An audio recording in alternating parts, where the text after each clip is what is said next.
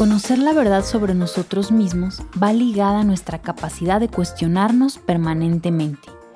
Preguntas como ¿quién soy? ¿Qué quiero? ¿A qué le temo? ¿Qué me pasa? La verdad nos deja desnudas las emociones. El amor, el rechazo, la angustia, el dolor, la esperanza. ¿Qué tienen que ver los niños con nuestras íntimas verdades? con estas emociones o cuestionamientos? Comprenderemos la profunda relación entre los niños y los adultos si hemos entendido que los niños son seres fusionales. Los más pequeños viven fusionados a la emocionalidad de la madre y conforme van creciendo van fusionando también con otras personas. El papá, la hermana, los abuelos. Los niños para vincularse se fusionan o sea que entran en el mismo campo emocional del otro, sienten lo mismo. La dificultad surge cuando los niños no logran comprender aquello que sienten. No importa si el sentimiento les pertenece o le pertenece al adulto, porque en la fusión no hay un límite preciso entre uno y otro, por lo que es fundamental nombrar con palabras sencillas y claras lo que nos pasa a los adultos.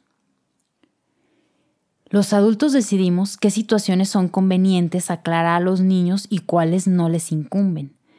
Pero por esta fusión emocional, los niños sienten las emociones de cada situación, o sea que están involucrados aunque nos hagamos los distraídos. Por lo que tenemos dos problemas. Primero, es cómo reconocer lo que nos pasa y segundo, cómo hablar con los niños sobre lo que nos pasa con la verdad. El primer problema es más difícil porque requiere mucha conciencia y autoconocimiento para conectar con la verdad más profunda de nuestro corazón. Luego la acepte y sea capaz de nombrarla con palabras.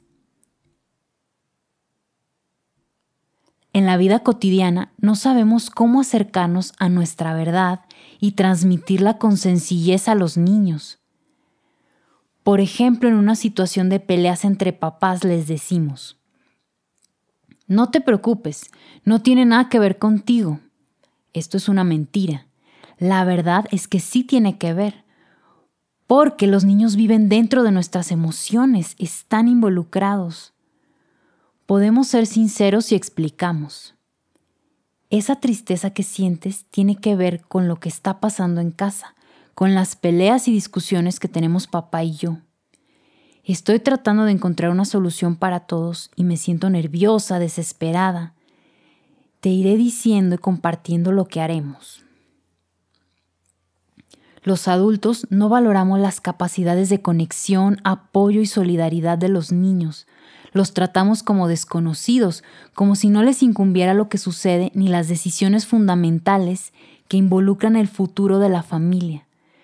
Pero cuando hablamos claro, descubrimos hijos amables, cariñosos y deseosos de acompañarnos.